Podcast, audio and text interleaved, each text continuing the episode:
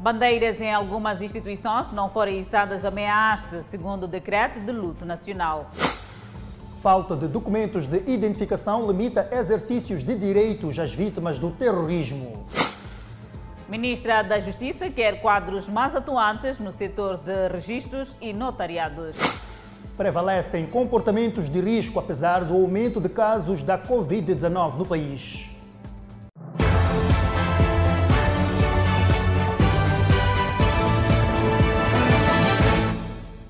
Muito boa noite. Está a começar o Fala Moçambique. O governo decretou, a começar deste sábado, luto nacional de seis dias, devendo a bandeira nacional ser içada a meia haste devido à morte do antigo presidente da Zâmbia, Kenneth Kaunda. Entretanto, bandeiras de algumas instituições não foram içadas à meia haste este sábado, primeiro dia do luto. Os laços históricos de irmandade, amizade e solidariedade existentes entre os povos, governos e os estados moçambicano e zambiano e contribuição valiosa da República da Zâmbia na luta de libertação de Moçambique, bem assim a consolidação da independência nacional, levaram o governo moçambicano a reunir-se em sessão extraordinária do Conselho de Ministros para decretar o luto nacional de seis dias a partir das zero horas deste sábado pela morte do antigo presidente da Zâmbia, Kenneth Kaunda. Falar de Kenneth Kaunda é falar de, das independência, da independência de vários países africanos, principalmente os da região subsaariana, e foi um líder que deu o seu contributo não só para o seu país, concretamente a Zâmbia, mas também contribuiu para, os, para a independência aqui de Moçambique. É, é, é incontornável falar da, das, das, independências dos países daqui da nossa região sem falar de Kenneth Kaunda. Quem muito sabe sobre Kenneth Kaunda é o primeiro embaixador residente no Malawi e veterano da luta de libertação nacional, Amos Estevão Mahanjani, hoje com 80 anos de idade e recorda os feitos do antigo estadista zambiano. Foi possível uh, abrir a frente da, de Cabo Delgado, abrir a frente do, da, da, da, do Niassa, a, a, a partir da Tanzânia. Mas para Tete, Manica e Sofala, não era fácil. Tornou-se fácil e possível graças ao Kenneth Kaunda. Sucede, no entanto, que um dos comandos saídos da sessão extraordinária do Conselho de Ministros foi içar a bandeira nacional e o pavilhão presidencial a meia haste em todo o território nacional e nas missões diplomáticas e consulares da República de Moçambique. Mas tal não se verificou em algumas instituições públicas, como é o caso do Conselho Municipal da cidade de Maputo, Direção da Indústria e Comércio e Balcão de Atendimento Único da cidade de Maputo. Não se pode falar de líderes africanos sem mencionar o nome do antigo presidente da Zâmbia, Kenneth Kaunda, que morreu aos 92 anos de idade, que contribuiu grandemente para as independências em África. O governo de Moçambique, através do Conselho de Ministros, decretou luto nacional durante seis dias, a partir das zero horas deste sábado. Ao que tudo indica, nem todos os locais por onde passamos foi obedecida esta medida de colocar a bandeira a meia haste até a altura em que estávamos a gravar esta reportagem. Alguns concidadãos ouvidos pela nossa reportagem defendem que a falta de respeito com os símbolos nacionais é também a falta de cidadania e que o respeito não depende depende da cor partidária. Quem respeita a bandeira é símbolo da pátria, não do partido. E cobre, cobre a todo moçambicano, independente, independentemente da cor, independentemente da ideologia que possa ter, seja da oposição, seja deste partido ou daquele. A bandeira cobre a nós todos. Deveria corresponder, mas uh, há alguns sítios, por exemplo, vejo aqui em frente o Ministério do Trabalho, não tem a, a bandeira meia haste e Acredito é que seja por distração, né? mas sendo uma decisão tomada pelo Conselho de Ministros, todos deveríamos cumprir. O facto do primeiro dia de observância do luto nacional ter calhado no sábado, período em que muitas instituições públicas encontram-se encerradas, pode ter contribuído para o não cumprimento do içar da bandeira a meia haste. Com tendência de aumentar de casos da Covid-19 e internamentos, a cidade de Maputo está a registrar igualmente inobservância de medidas de prevenção contra o novo coronavírus em locais públicos. Continua a crescer o número de casos positivos da Covid-19 em Moçambique, uma situação que está a preocupar as autoridades sanitárias. A preocupação cresce numa altura em que surgem novos números depois de uma ligeira estabilização da doença. Neste sábado, a Miramar efetuou uma ronda pela cidade de Maputo. Em alguns locais públicos, constatou que as medidas de prevenção e combate à Covid-19 não estão a ser seguidas. Foi evidente surpreender vários munícipes sem máscara de proteção do nariz e da boca e, quando abordados, as respostas são surpreendentes. Vocês com a de máscara esquece, meu irmão. Por que, irmão? Por que não põe? Porque só a gritar, quer que lhes. Não quero que lhes já. Portanto, por que não pôs máscara? Desculpa. A Covid-19 já passou? Não, ainda não passou. Todos os dias as pessoas falam dizer de que tem que usar máscara, mas as pessoas não querem ouvir. 5% não chega. Eu saí muito cedo, mas eu de comprar. Para continuar com o teu negócio? Sim. Porque tem também a, a noção do perigo da Covid. Ah, sim. Não, não passou. É que como estou constipada, está a me incomodar um pouco. Okay. Acabou tirando porque está constipada? Sim. Já está a me sufocar um pouco. Mas o que tem a dizer a outras pessoas, portanto, que para seguirmos as medidas de prevenção? Que usem sempre as máscaras, lavaram sempre as mãos. A nossa viagem pela cidade de Maputo mostra-nos duas imagens. Uma que aparenta ser antes da pandemia da Covid-19 e outra durante a pandemia da Covid-19. O certo é que existem pessoas que continuam a ignorar as medidas de prevenção e combate à Covid-19. Enquanto isso, o número de internamentos no Hospital da Plana Caniço continua a subir. Outros optaram por fugir das câmaras da Miramar.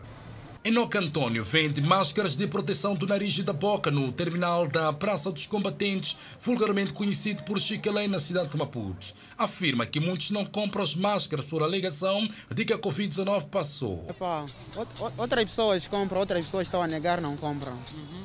Mas por quê? Oh, estão a dizer que a corona já não existe. Ah, dizem que a Covid-19 já não existe? Sim, sim.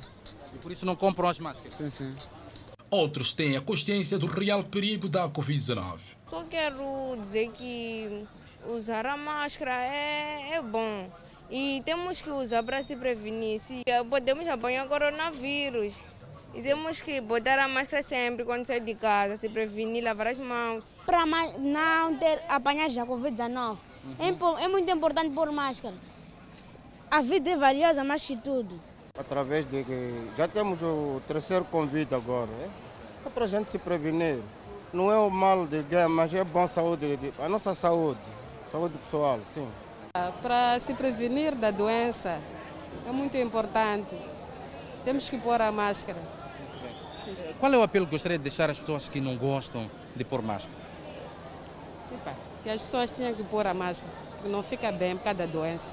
Entretanto, as autoridades deixam um apelo. Nós temos agora a variante indiana, que é esta variante Delta, eh, que eventualmente pode sim chegar a, Moçambique. Então, é necessário que nós continuemos a, a, a garantir que cumprimos com todas as medidas recomendadas pelo setor de saúde, nomeadamente o uso de máscara que tapa a boca e o nariz, a desinfecção das nossas mãos, lavagem frequente das nossas mãos, garantir também o distanciamento uh, físico de mais de um metro e meio, dois metros é o ideal, evitar aglomerados, evitar estes convívios familiares que muitas das vezes as pessoas ficam sem máscara e, portanto, pode criar a a propagação da Covid-19. O número de casos da Covid-19 continua a subir no país, o que leva cada vez mais um alerta da terceira vaga da pandemia viral. A direção do Hospital Provincial da Matola empenha-se na melhoria de condições que permitirão que os serviços de parto aconteçam de forma segura e sem riscos das pacientes serem infectadas pela Covid-19. Desde o início da pandemia da Covid-19, os números de consultas pré-natal reduziram nesta unidade sanitária. As gestantes e mães tomam precauções. Para elas, o aconselhado é o distanciamento físico. A ideia para algumas mães é evitar o risco de infecção e transmissão da Covid-19 para os seus filhos. A diferença é ter que conviver com a máscara. não é fácil. Principalmente mesmo na hora do parto. Ah, não foi fácil, mas epa, habituamos, habituamos. É a vida. E como é que foi isso? como já viemos a viver com a coisa, com, a máscara, oh, é normal, é normal. Hum, é normal. Hum. E o bebê está saudável. Está, está, está, graças a Deus, está saudável.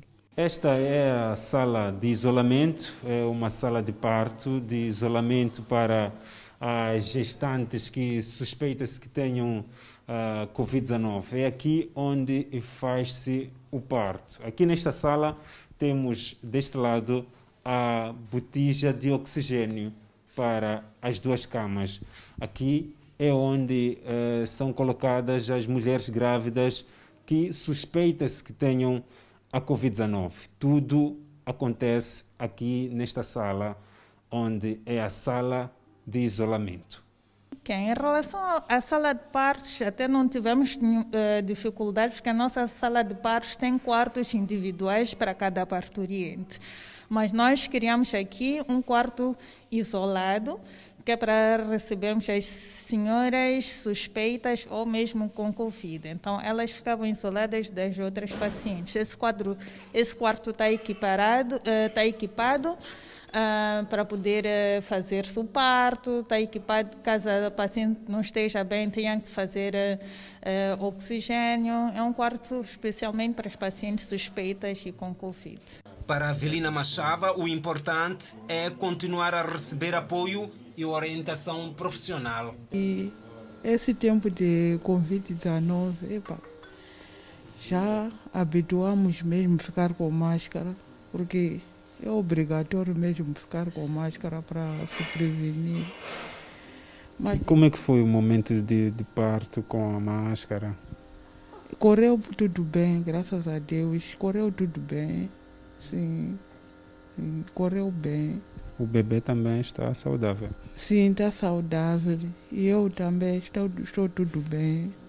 E porque os casos da pandemia vão subindo, neste momento o setor da saúde busca formas de melhorar os partos em casos de suspeitas. A médica obstetra aconselha as mães a apostarem na prevenção. De continuar sempre a proteger a si e o seu bebê, usar sempre a máscara. Uh, sabemos que nós, africanos, temos o hábito de visitar-nos muito, principalmente após o parto, então o que nós aconselhamos é a restringir eh, as visitas pós-parto em casa. Caso tenha, a pessoa tem que estar sempre de máscara, tem que lavar as mãos antes de pegar a criança, que é para evitar algum tipo de contaminação nação. O Hospital Provincial da Matola, desde o início da pandemia global, recebeu 10 gestantes com Covid-19. Um relatório divulgado pela Universidade Católica em Pemba, na província de Cabo Delgado, aponta as dificuldades vividas pelos deslocados dos ataques terroristas. É verdade, a falta de documentos de identificação, limitações de circulação e de acesso a alguns serviços estão entre as constatações. Oficialmente, cerca de 800 mil pessoas estão deslocadas da zona de origem por por causa do terrorismo que afeta a província de Cabo Delgado. Na maioria das vezes, as vítimas fogem sem levar praticamente nada, incluindo os documentos de identificação civil. Apesar de conseguirem acolhimento em zonas consideradas seguras, estas pessoas passam por situações difíceis no seu dia a dia por falta de documentação. São constatações feitas durante a caravana jurídica, uma iniciativa de assistência às vítimas de terrorismo em Cabo Delgado, levada a cabo por esta instituição de ensino superior em parceria com o Alto Comissário das Nações Unidas para os Refugiados. A dona Tija é deslocada proveniente do distrito de Macomia está indocumentada e conta as dificuldades por que passa. Estou sem documento e enfrento problemas para circular. Quando faleceu um parente meu em Macomia, viajei para participar das cerimônias fúnebres, mas tive muitos problemas pelo caminho porque a polícia pedia-me documentos. Para mitigar o problema, a caravana jurídica tem estado a trabalhar para ajudar os deslocados a obterem o documento de identificação. A primeira fase abrangeu perto de 7 mil beneficiários e a segunda prevê atingir perto de 20 mil. E a ministra da Justiça, Assuntos Constitucionais e Religiosos, Helena Kida, quer dos quadros do setor que tutela mais empenho e responsabilidade para permitir o cumprimento das metas previstas pelo governo no presente quinquênio no componente de registros e notariados. Foi uma reunião que acolheu vários quadros do setor da justiça afetos às áreas de registros e notariados neste Ministério. Eu personal a primeira destes quadros com a Ministra da Justiça, Assuntos Constitucionais Religiosos, Helena Kida, desde a sua tomada de posse. Sobre os registros e notariados no país, o programa quinquenal do governo prevê que até 2024 este setor atinge a meta de 80% de registros e notariados, sendo que, neste momento, as projeções apontam para 55% de execução do plano, percentagem que é de atingir os objetivos. Temos que acelerar o passo para atingirmos a média anual de 7,5% de crescimento de registros à nascença, para assegurarmos que o compromisso do Governo para o nosso setor seja alcançado nos termos em que nos propusemos. As nossas receitas, apesar de ajudarem, comprometem os planos de desenvolvimento institucional por não atingirem as projeções elaboradas em função das demandas que se mostram, que se mostram contínuas nas áreas mais procuradas, como o notariado, o automóvel e o perdial.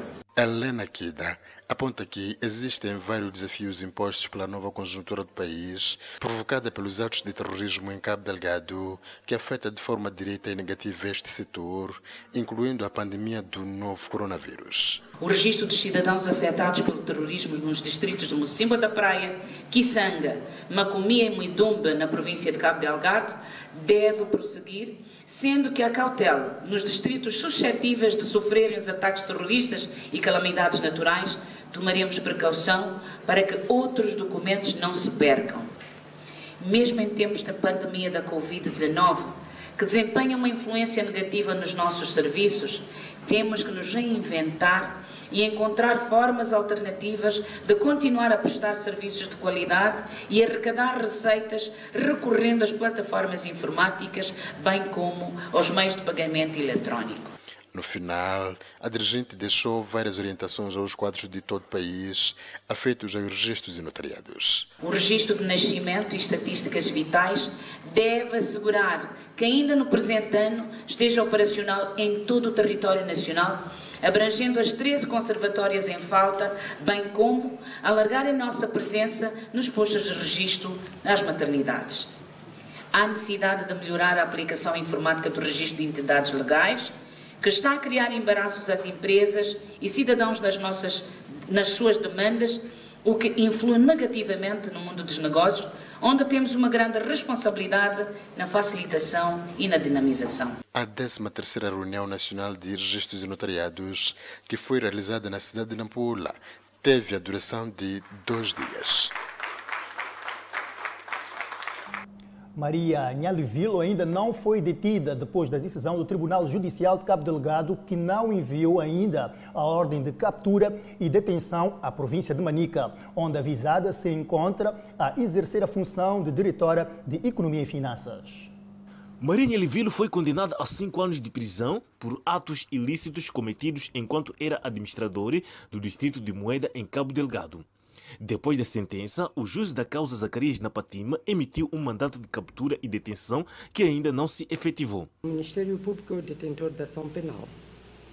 Uh, nós o que fazemos é, havendo ocorrência de um fenômeno criminal, uh, desencadear o respectivo procedimento criminal, visando apurar primeiro a existência da infração criminal, havendo uh, infração criminal, a responsabilização, responsabilização dos seus autores. E para nós não importa uh, quem seja o autor do delito uh, criminal. De acordo com Sérgio Reis, procurador adjunto, as autoridades de justiça na província de Manica ainda não receberam um documento oficial que ordena a detenção de Maria Nhalivilo, atual diretora de Economia e Finanças.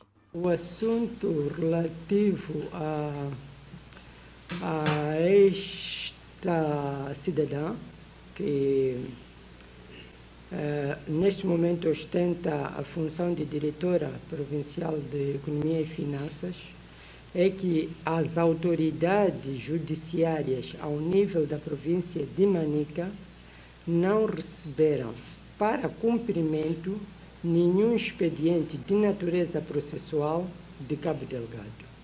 Portanto, não tendo recebido qualquer expediente, não estaríamos em condições de afirmar com clareza o que é que se passa relativamente a um processo que corre termos ao nível da Procuradoria de Cabo Delgado. Quanto aos raptos no país, Reis avançou que este fenômeno preocupa bastante a Procuradoria-Geral da República e estratégias estão em curso para punir os que lideram esta prática.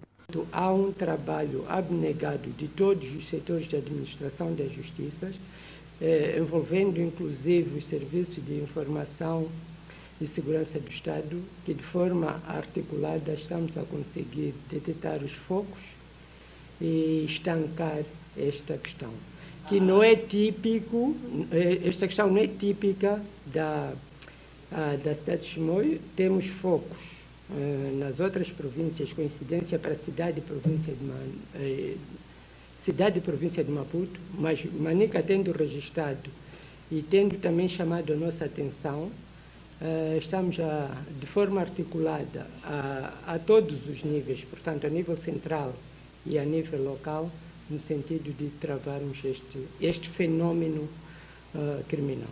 O procurador adjunto falava numa conferência de imprensa, depois de ter visitado todas as instituições públicas na província de Manica. Detido indivíduo que se fazia passar por agente do Serviço Nacional de Investigação Criminal na província de Maputo. Verdade, Adelaide, o homem teria tentado burlar uma senhora na cidade da Matola. Sob promessas de recuperar os bens, este indivíduo, juntamente com os seus comparsas, neste momento, a monte burlavam a população. O indivíduo, ora contas com a polícia, encontra-se detido na segunda esquadra da PRM na cidade da Matola, indiciado do crime de falsa identidade. Eu me identifiquei como polícia da segunda esquadra. Segundo o que foi dito, ele disse se identifica como polícia da, da, da segunda esquadra. De proteção, polícia de trânsito, do Cernic, como é que você se identificou? Não, não, não. Ele disse, se identifica como homem, homem a patrulha. E, e, você, quando chegou, o que disse? É isso, é justamente isso. É justamente isso. É justamente isso mesmo que eu disse. O suposto burlador faz parte de um grupo que se fazia passar por agentes do Serviço Nacional de Investigação Criminal para extorquir cidadãos. Eu liguei para ele por saber que ele é agente da, da Cernic, que ele poderia me ajudar a recuperar o meu valor. Cobraram dinheiro a essa senhora ou não? Eu não sei. Eu tive conhecimento lá na, na, na, na terça-feira que ele cobrou dinheiro. Isso lá na esquadra, já estava lá na esquadra. É um grupo de quatro elementos que se faziam passar por agentes do Serviço Nacional de Investigação Criminal. Dois eram polícias e foram expulsos da corporação.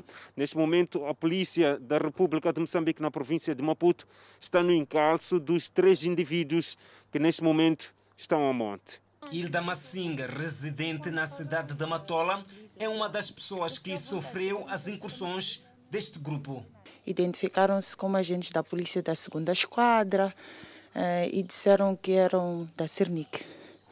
Então eh, começaram ali a, a tentar ajudar. Tanto é que saímos numa viatura para tentar recuperar as pessoas que eles indicaram que eram as supostas que teriam cometido o roubo.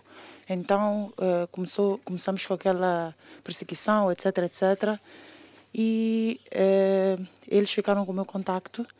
Uh, um tempo depois ligaram-me a pedir ajuda de custos, que era para abastecer a viatura da polícia. E eu falei com meu marido, etc, etc, e acabamos cedendo. A polícia em Maputo diz estar atenta a comportamentos desviantes de supostos antigos integrantes da corporação que têm extorquido a população. Acrescenta onda de assaltos à residência, estabelecimentos comerciais e na via pública preocupa os moradores da zona de Recata, distrito de Marraquém, na província de Maputo. Senhora Albertina é uma das moradoras do distrito de Marraquém, nas imediações da Facim. Exerce o comércio desde o surgimento deste bairro em expansão e, devido a frequentes assaltos, até chegou a mudar o tipo de negócio como forma de escapar dos roubos. Mas os larápios nunca desistiram. Estou a sofrer roubo todos os dias aqui na minha barraca. Vêm me roubar sempre aqui na minha barraca. Foi seis vezes. Com esta última vez que, que roubaram dia 30. Estava a fazer seis vezes. O que é que eles fazem? A primeira vez subiram de cima, porque aqui não pus placa. Subiram de cima. Ficamos, ficamos um mês numa de cá. Ainda estamos a pensar o que, é que vamos fazer. Vieram de novo, subiram dali de cima mesmo, cortaram as chapas, entraram, cortaram grados, saíram daqui da porta mesmo aqui. A falta de iluminação pública é o outro fator que desaponta estes moradores. Eu também já sofri um assalto, não na minha casa, na estrada. Saía de vender chamuça lá, bairro Urbanização. Quando cheguei ali, cruzo com eles, me deram rasteira, queria me arrancar meu telefone, eu levei meu telefone, lancei no chão, aquele telefone se partiu-se. Ali pedi socorro, socorro, meu cunhado estava vir atrás, veio, quando chegou aquele ladrão, ele chutou, aquele meu cunhado foi cair, quando levantou, já estava vir uma chopela, aquele ladrão foi embora. E aqui na estrada, nem a iluminação não tem.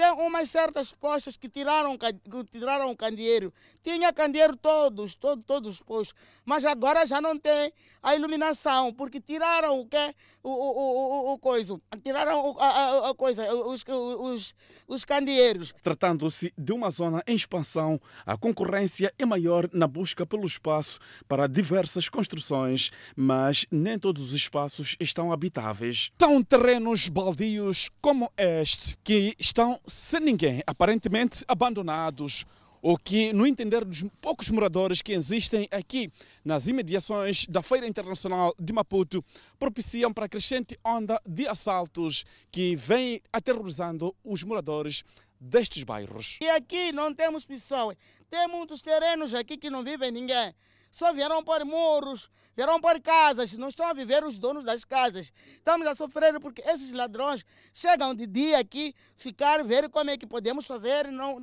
como é que não fazer o estudo durante o dia. Sim, durante o dia. Então à noite vem nos saltar. Apesar de existir um posto policial junto à Facim, a sua atuação, segundo os moradores, não se faz sentir no interior do bairro. A polícia é melhor que de noite fazer patrulha tá a ver? Patrulhar em todo canto, circular, é muito bom. Nunca vimos polícia, ninguém passa daqui. Só às vezes passa um carro na Indra, vai para a esquadra e volta. São gritos de socorro que se têm reportado um pouco por todos os bairros em crescimento, onde a presença policial é sempre motivo de questionamento. Noivos adaptam-se ao novo normal para a festa de casamentos. E este ano, a 56ª edição da FACIM será realizada no modelo híbrido nesta fase da pandemia da Covid-19. Vamos ao intervalo, voltamos com mais informação. Até já. E as obras no armazém de depósito de medicamentos em Manica decorrem num ritmo satisfatório. É verdade, os utentes mostram-se satisfeitos, pois irá reduzir o roubo de medicamentos e vai ajudar na conservação dos fármacos. Manica é uma das províncias que tem registrado muitos casos de roubo de medicamentos e fármacos são vendidos no mercado negro. Entre os medicamentos destacam-se os antimaláricos, antibióticos, entre outros. E para evitar roubo e desvio, bem como favorecer a conservação de medicamentos, artigos médicos e cirúrgicos, o Ministério da Saúde está a construir um depósito intermediário e as obras já estão numa fase avançada.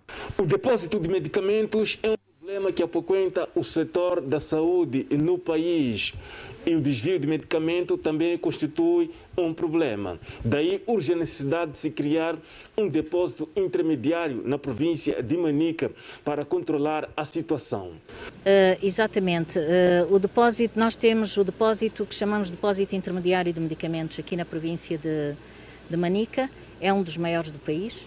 Uh, ele vai fazer o abastecimento de vários distritos. Portanto, estamos neste momento na fase final de, das operações para que o, o, o depósito entre em funcionamento, uh, provavelmente no próximo mês. A vice-ministra da Saúde, Lídia Cardoso, visitou alguns armazéns de medicamentos das unidades sanitárias para aferir se existe estoque suficiente de medicamentos para atender os utentes. Material médico cirúrgico, antitensores, tem algodão, temos o álcool, os medicamentos essenciais estão lá do outro lado. Sim, sim. Então, alguma remessa ou isto ainda é da primeira, do primeiro trimestre? Não, não é dessa remessa. Desta remessa? Sim, sim, sim. Do segundo, do segundo trimestre. Já, já estão a fazer a distribuição do segundo, do segundo trimestre. E quando recebem a remessa, cabe tudo aqui? Quando chegam os caminhões, conseguem? Fidel Castro, jovem residente na cidade de Chimoio, diz estar satisfeito com o empenho do Ministério da Saúde em construir armazéns intermediários no país. Já não, já não haverá mais roubos de medicamentos, estamos, estamos muito felizes mesmo. Com o novo depósito que está se construir agora, vai nos facilitar a guardar os medicamentos para que evite muitos roubos. Sim. É uma boa perspectiva para o município de Chimoio e para todos em geral. O novo depósito intermediário que será inaugurado ainda este ano vem substituir um antigo depósito provincial de medicamentos, que pegou fogo em agosto do ano 2017. Contrair matrimónio em tempos de Covid-19 tem sido complicado para muitos devido às restrições. Edson, agora vamos acompanhar alguns noivos e como eles organizaram as suas cerimônias.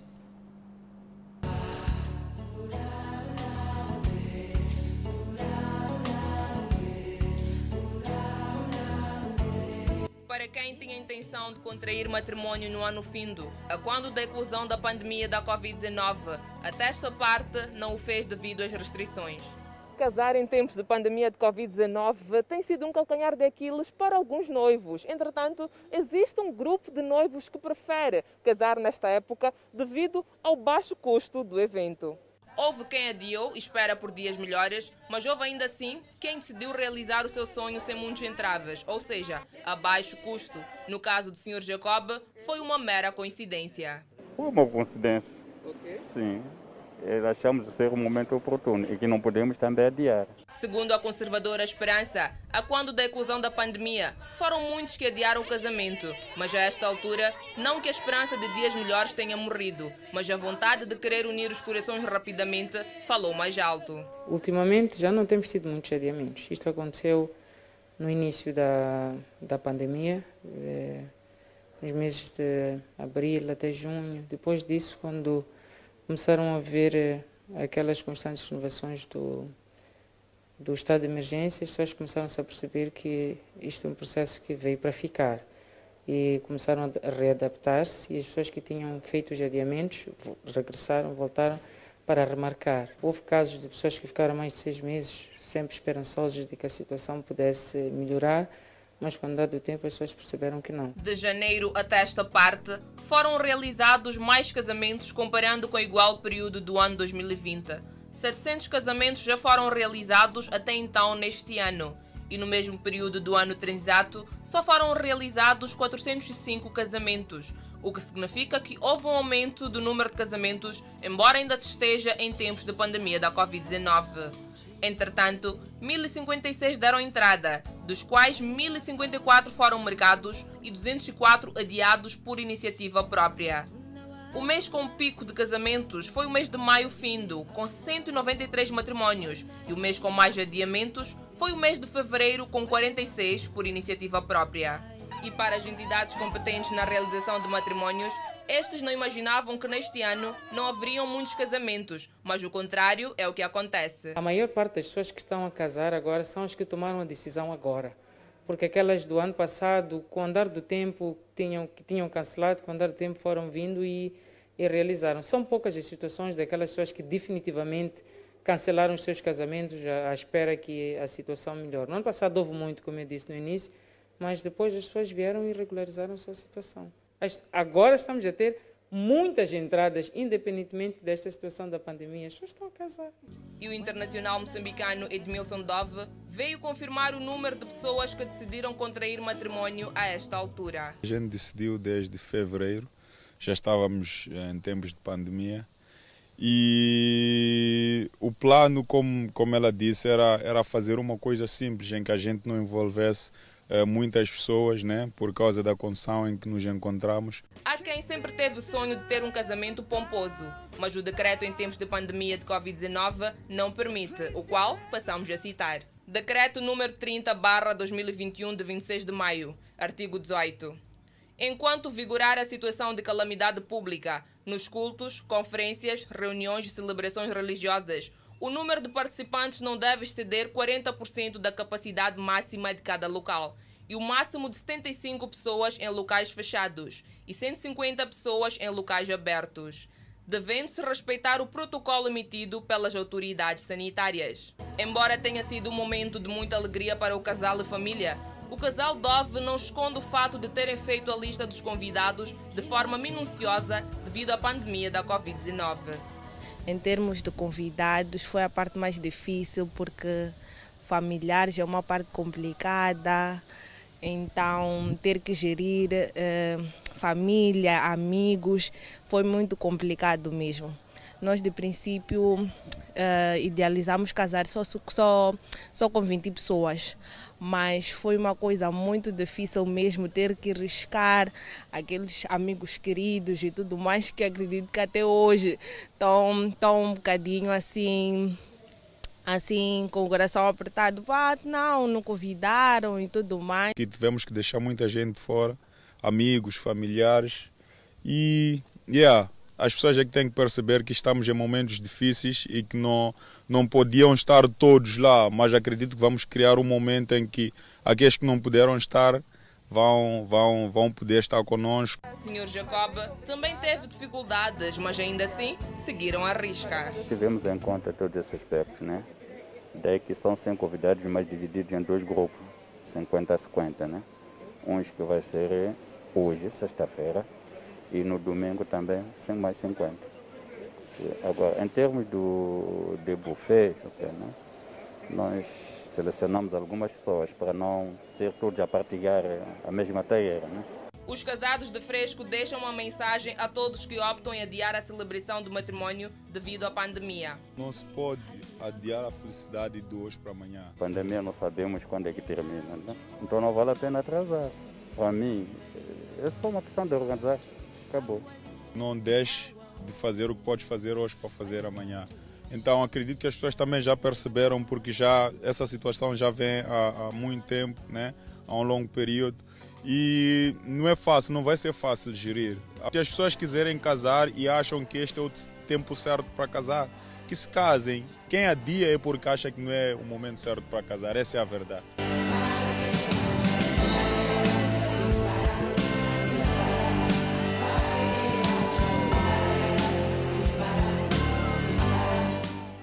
Festa dos casais nesta fase da pandemia da Covid-19. A Feira Internacional de Maputo, FACIM, voltará a ser realizada este ano em Ricáquia, distrito de Maracuena. A garantia foi dada pelo ministro da Indústria e Comércio, Carlos Mesquita, que procedeu ao lançamento do evento, que será no modelo híbrido. Depois de no ano passado a FACIM ter sido cancelada por causa da pandemia da Covid-19, este ano o evento volta a ser realizado presencial e virtualmente com o lema industrialização, inovação e diversificação da economia nacional. A 56ª edição vai decorrer de 30 de agosto a 5 de setembro, em Ricáquia, distrito de Marraquene, na província de Maputo. O testemunho do lançamento da plataforma virtual, da realização da 56ª edição da FACIM 21, 2021, não deve constituir a perda do valor da feira, mas sim uma experiência inovadora no uso das tecnologias de informação e comunicação. O ministro da Indústria e Comércio, Carlos Mesquita, desafia os empresários nacionais a empenharem-se para a recuperação da economia nesta fase difícil da pandemia viral. Mas vamos ser fortes para acreditar que, ocupando-nos em coisas mais úteis, como é o trabalho, desempenho, busca de novos mercados, inovação, vai nos ocupar a ponto de passarmos esta pandemia para um segundo plano. A já aguardada a 56ª edição da FACIM deste ano será a primeira a ser organizada depois da eclosão da pandemia da Covid-19, que afetou negativamente o tecido econômico e empresarial no país e no mundo. E o Conselho Provincial da Juventude, na Zambésia, incentiva os jovens a apostarem no empreendedorismo para reduzir o índice de desemprego. O presidente do Conselho Provincial da Juventude na Zambésia destaca que esta agremiação tem estado a criar várias oportunidades para que os jovens possam entender que o empreendedorismo é uma das alternativas para reduzir o desemprego. Durante as ações de empoderamento juvenil, prevê-se a capacitação de pouco mais de um milhão de jovens. O desemprego preocupa o Conselho Provincial da Juventude quando nós entramos numa universidade encontramos jovens a, a lamentar no final do seu no final do seu curso eles têm uma baliza onde vou conseguir implementar aquilo que eu já estudei. Mas essa preocupação já tem uma luz verde. O secretário do Estado já tem uma abordagem de financiamento de iniciativas juvenis já tem uma abordagem de meu kit, meu emprego. Então, o jovem também o jovem deve ser criativo. O Conselho Provincial da Juventude, ao nível da província da Zambésia, avança que, pelo fato de existir o desemprego pelos jovens, é preciso que os jovens encontrem mecanismos através de autossustentabilidade, através de iniciativas que possam garantir um rendimento para que a juventude possa sair do desemprego ao nível da província da Zambésia. Jafar Tiago e Maria Gibá entendem que o desemprego tem estado a criar distração por parte dos jovens que, por vezes, optam por comportamentos desviantes. Todavia, acredita que várias são as iniciativas que vêm sendo implementadas pelo governo de forma a criar oportunidades para que os jovens possam desenvolver iniciativas com vista a diminuir o velho problema do desemprego. Temos uma juventude acadêmica, mas é notável ver que depois da do término das atividades escolares, né? dos níveis mais altos, que são as, as universidades. Na nossa associação temos algumas pessoas que se beneficiaram, uh, demos prioridade a algumas pessoas, eu ainda não, mas já existem pessoas que estão do, da associação que já receberam esses kits e vão implementar e mais, com mais vagar os outros jovens poderão se beneficiar. Várias são as ações que têm estado a ser implementadas na Zambésia de forma a criar mecanismo de redução de taxa de desemprego por parte dos jovens através de financiamento diretos de projetos juvenis. E no próximo bloco, desafios da independência nacional. É verdade, detidos três funcionários de migração por cobranças ilícitas em Nampula. Vamos ao intervalo, voltamos daqui a pouco.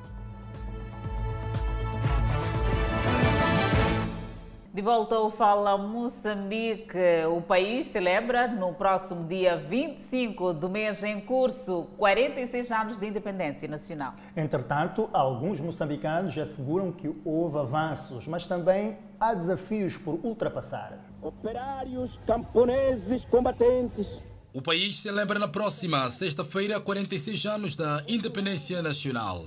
Chegou a hora de fazer as contas. Dona Carolina Palazzi, residente na cidade de Maputo, faz uma viagem no tempo e recorda o dia da independência fazendo uma comparação daquele período a esta parte. Carolina fala da criminalidade que hoje enferma a sociedade. tem muita bandidagem. E no tempo de Samora isso não existia. É claro que no tempo de Samora não era fácil para a gente criar os nossos filhos por causa do abastecimento, era pouca comida, sabão também, essas coisas todas. Também diz que o país restou alguns avanços. Sim, desenvolver, desenvolveu na parte da ponte da Catembe, que nem os, os antepassados lá, os portugueses, que não conseguiram fazer. Assim que nem lá em cima, no norte, que tem, tem aquela ponte de milho, Armando Emílio Gebusa, que, que coisa. A escola, os que querem estudar, estudam. Os que não querem, não estudam. É como os nossos filhos, não são todos que vão à escola, há outros que aceitam, outros que não aceitam. Mesmo o país tendo alcançado alguns ganhos durante os 46 eh, anos da independência nacional, ainda persistem desafios a nível político, social e econômico. Os ataques no centro do país e também os ataques terroristas na província de Cabo Delgado. O analista político Derso Alfazema assegura que o país avançou no setor da educação. Não, eh, para aquilo que eram os níveis que tínhamos ehm, até o alcance da independência, houve um investimento eh, significativo, mas eh, há desafios que ainda precisamos de, de, enfrentar e superar. Nós não temos ainda a independência econômica, nosso orçamento eh, depende do financiamento externo e quando esse financiamento não acontece, nós temos alguma limitação de prover os serviços básicos e essenciais para a sociedade. Temos ainda outros eh, desafios ligados, por exemplo, a questões que têm a ver com a política.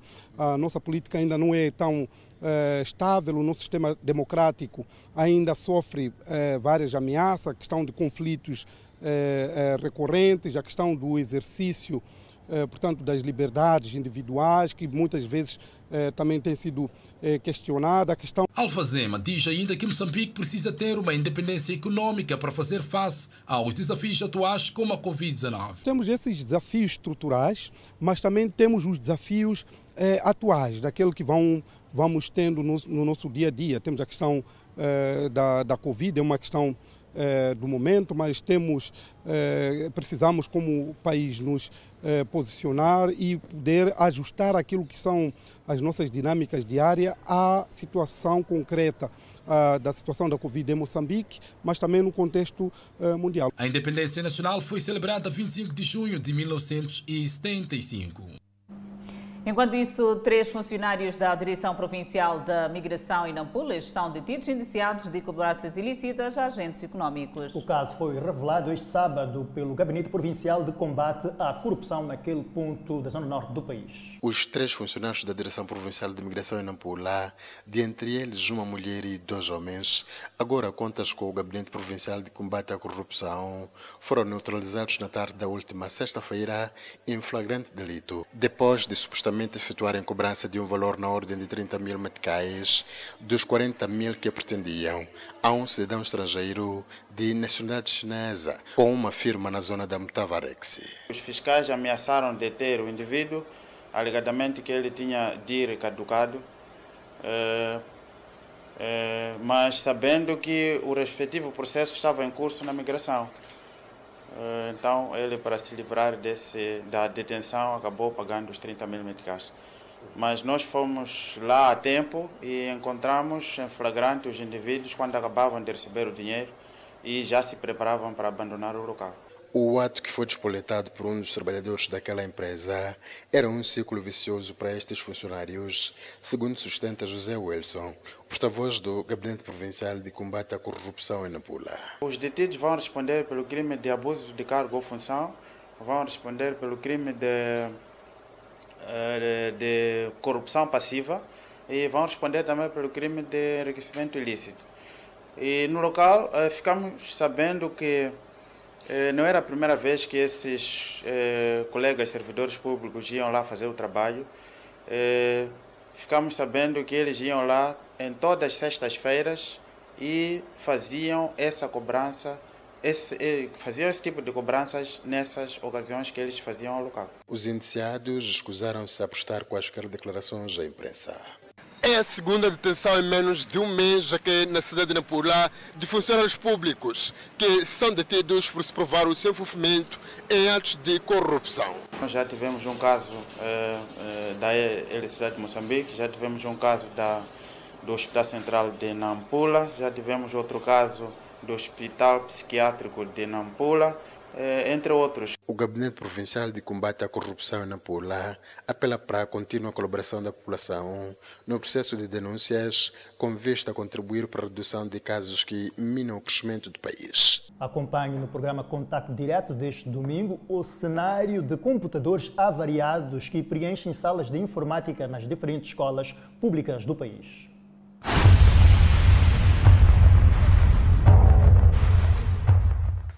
Assim, foram implantadas várias reformas no setor da educação, com a introdução de novas disciplinas. Em 2012, o governo introduziu nas escolas secundárias a disciplina de Tecnologias de Informação e Comunicação, as ditas TICs, apetrechando uma sala de informática em algumas escolas do país. Envolvidos cerca de nove anos, em algumas escolas apenas ficou o vestígio de que algum dia tiveram uma sala de informática. Imagens como estas revelam e denunciam o estado obsoleto dos aparelhos numa altura em que a pandemia da Covid-19 veio mostrar a clara necessidade do uso de meios digitais e a tecnologia em evolução a cada instante para encurtar distâncias e dinamizar processos, como é o caso do ensino e aprendizagem. Você pode estar sentado com várias pessoas falando de informática, tu não sabes nada sobre isso, não sabes nem o que falar com eles, simplesmente você se sente excluída do grupo. Você se sente envergonhada até de dizer de que eu não sei nada de informática, não sei nada de mexer, tanto computador, tanto laptop, não sei nada. É isso que muita gente sente. Eu ouço falar da aula de informática, que a aula de informática é uma vez por semana. Só vi uma única sala que dizem que é de informática, ao lado da sala de ensino à distância. Sim, essa sala também não tem condições para dizer que é uma sala de informática, isso sim, exatamente. Falando verdadeiras coisas. A gente pode sair dizendo que a escola não tem isso, mas muita gente fala sem ver, na realidade tem.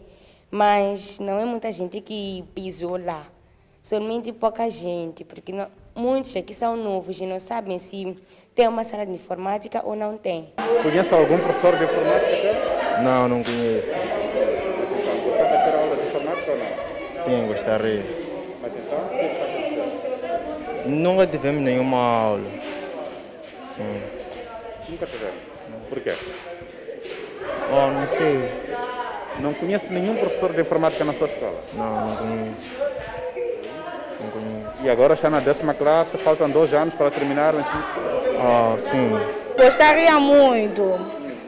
Queria aprender assim, o que é informática, né? Nós não temos oportunidade.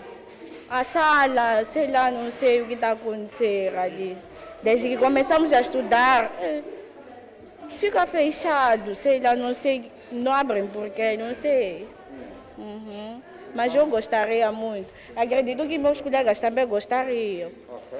Sim. Portanto, vocês conhecem algum professor de informática aqui na vossa escola? Hum, eu não, não sei. Eu não conheço nenhum professor. E seguimos com outras notícias. Nas últimas 24 horas, o país registrou mais 11 casos totalmente recuperados da Covid-19. O país tem cumulativamente 70.041 recuperados da pandemia viral. Por outro lado, Moçambique tem cumulativamente 3.517 internados e 43 recebem tratamento nos centros de isolamento. O nosso país tem 72.367 casos positivos registrados, dos quais 71.998 de transmissão local e 369 importados. Moçambique testou nas últimas 24 horas 1.361 amostras, das quais 244 revelaram-se positivas. Destas 233 de nacionalidade moçambicana e 11 de nacionalidade ainda por identificar e resultam de transmissão local. Moçambique registrou três óbitos da Covid-19, elevando para 847 vítimas mortais. E neste momento, o país tem 1.475 casos ativos devido à pandemia viral. E continuamos a olhar a informação. A variante Delta da Covid-19, identificada pela primeira vez na Índia, está a tornar a variante globalmente dominante da doença, segundo a Organização Mundial da Saúde.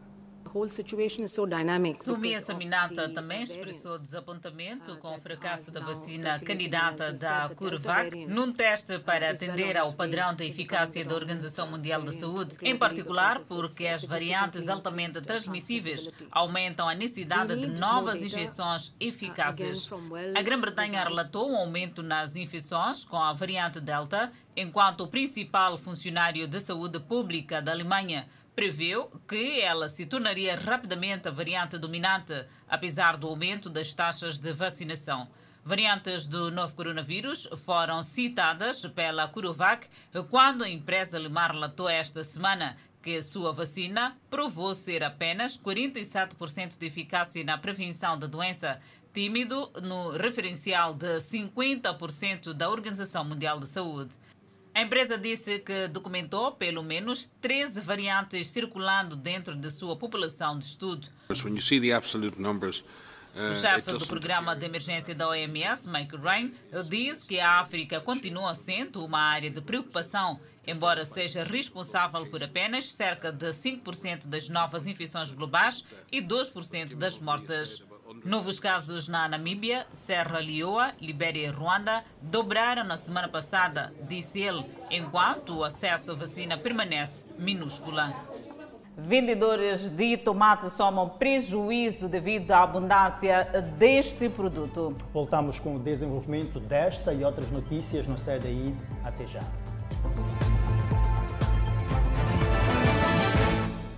Seguimos para a zona norte do país, onde vendedores de alguns mercados da cidade de Nampula dizem estar a somar prejuízos por conta do apodrecimento do tomate, que está em abundância tanto nas machambas como nos mercados. Tomate e mais tomate. A tomate à fartura na cidade de Nampula é sinal de muita produção deste produto nos campos de cultivo. Produzimos muito. É problema de produzir muito. Agradecemos a Deus porque produzimos. Diariamente chega no mercado de cesta da resta entre 8 a 10 carros similares carregando tomate proveniente de vários pontos daqui da cidade e província de Nampula. Mas é um tomate que agora não tem saída. Há muito tomate chegando a ser vendido a preços muito baixos. Um cesto destes agora custa entre 80 a 100 meticais, isto é, o produto desta qualidade. O cesto mais caro, que também vai mediante a qualidade do tomate, é praticado a preços que variam entre 150 a 200 meticais. Este pequeno monte, por exemplo, é vendido entre 5 a 10 meticais. 100 meticais, no acompanhado são 50 meticais, 30. Muitos apodrecem, muitos cestos apodrecem. Uma pessoa se vender 80 meticais, 30 conta para cá esses castos, 10 meticais homens que varem aqui, 10 meticais câmara, conselho. 10 meticais encosto, fica com 50, não temos nada, não temos lucro. Said Luiz, vendedor deste produto há vários anos, conta que atualmente não tem sido uma tarefa fácil fazer a aquisição e venda de tomate por conta da abundância. Está difícil. O movimento não está, não há movimento. Sim. Quando é que você levanta? Fica quanto tempo aqui com tomate? Levantamos lá fora, eh, no campo, para trazer aqui. Sim. Quanto tempo você fica com tomate sem cliente? Desde de manhã até agora não estamos a vender nada. Agora é por sorte, tal como diz este vendedor, que regressava a casa já no final da tarde com cestos vazios. Estamos a capinar só em vão. Não estamos a apanhar nada. Não é apenas tomate que está em abundância no mercado groceiro da Resta, na cidade de Nampula. Também há muito repolho. Este jovem faz a venda do produto há vários anos e fala igualmente da falta de clientes. Vale a pena para os que compram, nem para nós vendedores. Nem vale a pena. Porque vendemos 850, só aproveitamos 50 meticais. Parte das hortícolas, cereais e tubérculos que são vendidos em alguns mercados da cidade de Nampula é produzida na cintura verde desta urbe e distritos circunvizinhos como Rapalli, Ribau e Malema. E seguimos com mais notícias. Artistas em Quelimane pintam mural retratando o Dia da Mulher Moçambicana com mais enfoque para as questões, de, questões relacionadas à violência doméstica e o acesso à educação. É verdade, Adelaide. Vale a pena acrescentar que a iniciativa está a ser implementada em parceria com o município de Quelimane. Mudar o rosto da cidade de Quelimane é a ideia de fundo. Com artes em mural, estes jovens procuram expressar o dia a dia dos cidadãos em retratos com destaque para a violência doméstica contra a mulher, mas também incentivar a juventude a ter que abraçar várias iniciativas que criam o empoderamento juvenil com mais tendência para as raparigas. Aqui está a retratar sobre a violência, visto que a mulher tem sofrido muito da violência doméstica, entre outras. Então aqui, como podemos ver, tem o homem aqui em fúria por detrás dela, por detrás, ah, por detrás dela e ela está aqui a gritar. Ela, ele está a gritar, ela está triste. As mulheres, por mais que elas estejam no contexto da sociedade como mulheres donas de casa, elas também frequentam a escola. Elas têm um conhecimento fora daquilo que é o seu cotidiano, fora daquilo que é a sua educação dentro da sociedade como dona de casa. É uma das formas encontradas por este grupo de jovens artistas estão aqui a expressar o sentimento do dia a dia da mulher moçambicana. Aqui estão a ser retratados vários aspectos, desde a violência doméstica, a educação, entre outros, com vista a dar mais valor àquilo que é o significado do dia a dia da mulher. Francisca Domingos, de 20 anos de idade, acredita que esta forma expressiva através da pintura é uma oportunidade para que as mulheres possam expressar o seu dia a dia e desafios que enfrentam. Deste lado tem essa jovem grávida, mas a gravidez não impede que ela estude. Tem aqui um livro à frente e ela com um chapéu de graduação. Por aqui tem um homem ao lado dela a orar. Quer dizer que o homem pode dar uma força na vida da mulher. Timóteo é um dos artistas criadores da iniciativa. Diz que com esta obra a Edilidade pretende melhorar a estética de alguns muros, fato que motivou os artistas que, por um lado, apostam na valorização feminina. Essa iniciativa veio mais para agradecer a oportunidade da mulher, visto que uh, estamos a trabalhar também com jovens criativas, uh, precisam do, de explanar aquilo que elas têm no, profundamente como mulher, uh, de modo a elevar a capacidade da mulher na sua explanação do seu cotidiano, visto que vivemos um momento de, de, de, de, de guerra por uma parte de Moçambique, eh, Covid-19 e tudo muito mais. Espera-se que estas atividades venham a culminar com a celebração de mais um aniversário da cidade de Climane no mês de agosto. Ibrahim Raisi é o novo presidente do Irão. Milhares de argentinos protestam por melhores salários. Notícias a acompanhar logo após o intervalo, mas antes a previsão para as próximas 24 horas. No norte do país, Peba 28 de máxima, Lixinga 26 de máxima, Nampula 28 de máxima. Seguimos para o centro do país. Tete com uma máxima de 26, Quilimane 27, Chimoio 21, Beira 23. E para Vilanculos, 25 de máxima, 17 de mínima. Inhambane, chuva com 24 de máxima, 19 de mínima. Igualmente, chuva para Xeixai, 24 de máxima, 18 de mínima. E para Maputo, 23 de máxima e 16 de mínima. Voltamos e viramos de página para olhar as notícias internacionais. O ministro dos Negócios Estrangeiros do Irão disse este sábado que o juiz Ibrahim Raisi era o novo presidente eleito do país e que todos teriam que trabalhar com ele. Mohammad Javad Zarif falava um dia depois de milhões de iranianos votarem em uma disputa que os críticos boicotaram por causa de problemas econômicos e restrições políticas. Disse que Raisi lideraria bem o Irão. Com cerca de 90% dos 28,6 milhões de votos lançados, em um comparecimento de 48% já contados, a contagem de Raíssa foi de 17,8 milhões, disse Jamal Orfi, funcionário do Ministério do Interior, em conferência de imprensa transmitida pela televisão, dando-lhe uma vantagem inatacável. Raíssa, um clérigo xiita de 60 anos que está sujeito a sanções nos Estados Unidos da América por supostos abusos dos direitos humanos, foi amplamente cotado para vencer o concurso, graças a um indúcio do líder supremo Ali Khamenei. O Irão e seis grandes potências estão em negociações para reviver seu acordo nuclear de 2015. O antigo presidente dos Estados Unidos da América, Donald Trump, abandonou o negócio em 2018 e voltou a impor sanções paralisantes que apertaram a receita do petróleo do Irão. Continuamos na página internacional para falar de protestos. Milhares de argentinos foram às ruas da capital Buenos Aires para exigir melhores salários e alívio financeiro em meio a uma economia em crise. Os manifestantes, que eram formados por sindicatos trabalhistas e outros ativistas, marcharam pela capital da Argentina com faixas e aclamaram por um estado de bem-estar forte e se manifestaram contra as obrigações internacionais da dívida do país. A terceira maior economia da América Latina já estava em crise profunda antes da pandemia chegar. A crise de saúde agora deve encolher cerca de 12% este ano, o que levou milhões à pobreza e deixou quase 6 em cada 10 crianças e adolescentes abaixo da linha da pobreza, mostram dados das Nações Unidas. Com os protestos na Argentina, colocamos um ponto final à presente edição do Fala Moçambique. E a seguir, fique com a telenovela Gênesis.